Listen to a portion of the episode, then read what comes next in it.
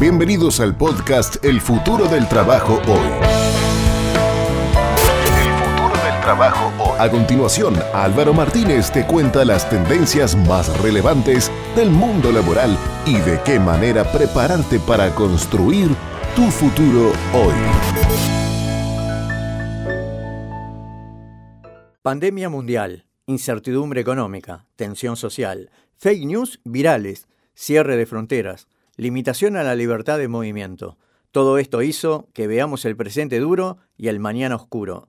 Pero cuando hay oscuridad, también hay luz, hay innovación, resiliencia y siempre existe una salida para salir adelante.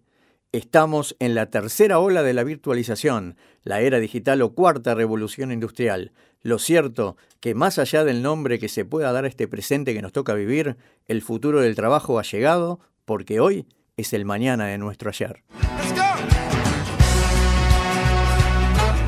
Bienvenidos a todos con arroba en la segunda O a un nuevo episodio, al que me gustó llamar Infelicidad laboral en el siglo XXI.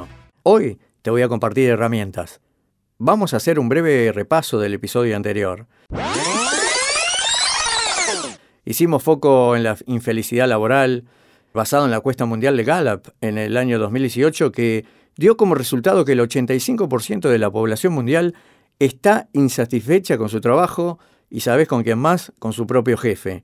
Nos preguntamos cómo escapar de esta estadística y ser parte de ese 15% que logra ser feliz en el trabajo, o cómo lograr que ese porcentaje suba para que más personas alcancen la felicidad laboral. También compartimos datos curiosos sobre la palabra felicidad y la evolución de su búsqueda desde el año 2000 a la actualidad.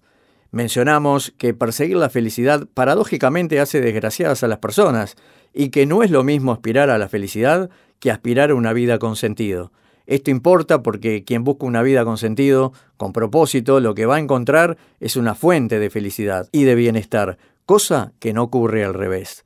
También comentamos que la pandemia, paralelamente al virus, dio lugar a otra cosa. Pasó algo desde el punto de vista de la identidad y del propósito. Algunas personas no lograron diferenciar su ser de su hacer y se sintieron perdidos con el parate de actividades.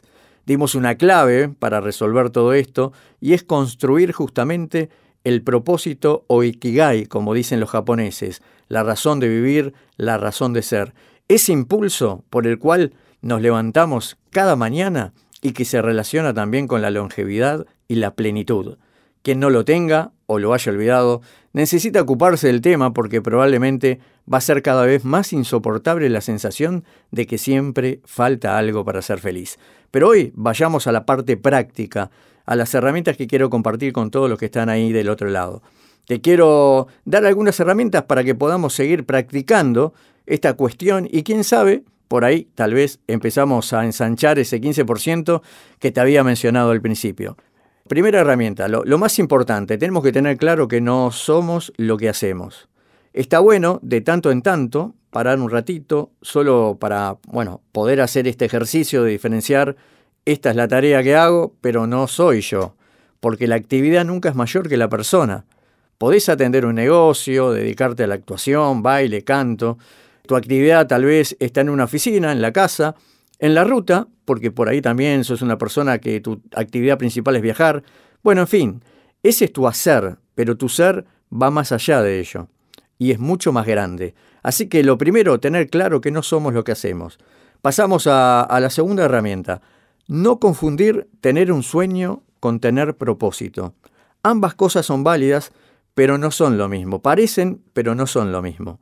Tener un sueño tiene que ver con uno, es una cuestión más personal, y está muy bien, está bárbaro, pero tener propósito tiene que ver con los demás, con una causa superior a, la tuya propia y por la cual te sentís motivado a hacer cosas.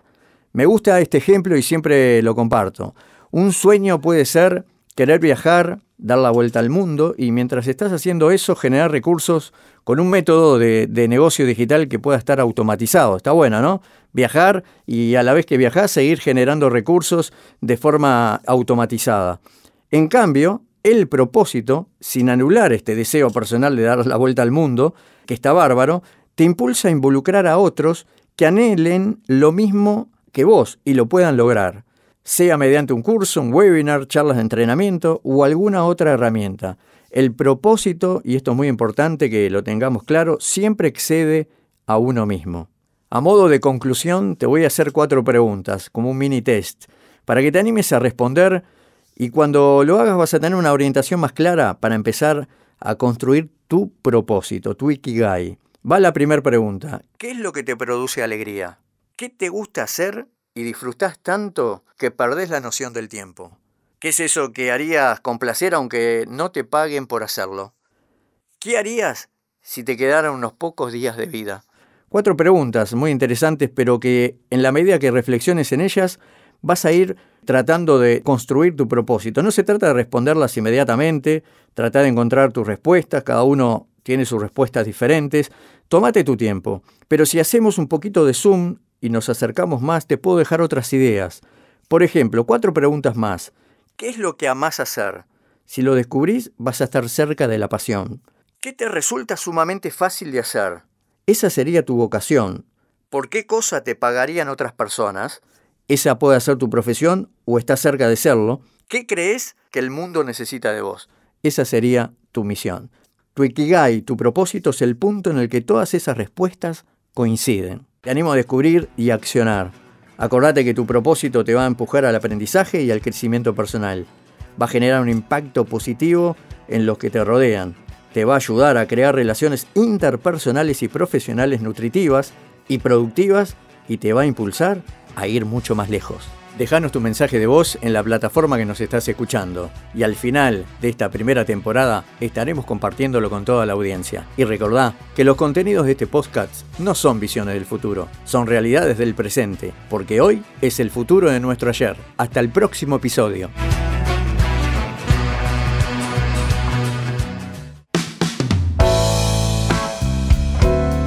Esto fue El futuro del trabajo hoy. A partir de ahora podrás seguirnos en tu reproductor de podcast favorito para no perderte ningún episodio y enterarte de las tendencias en el mundo del trabajo y de qué manera prepararte para construir tu futuro hoy. El futuro del trabajo hoy.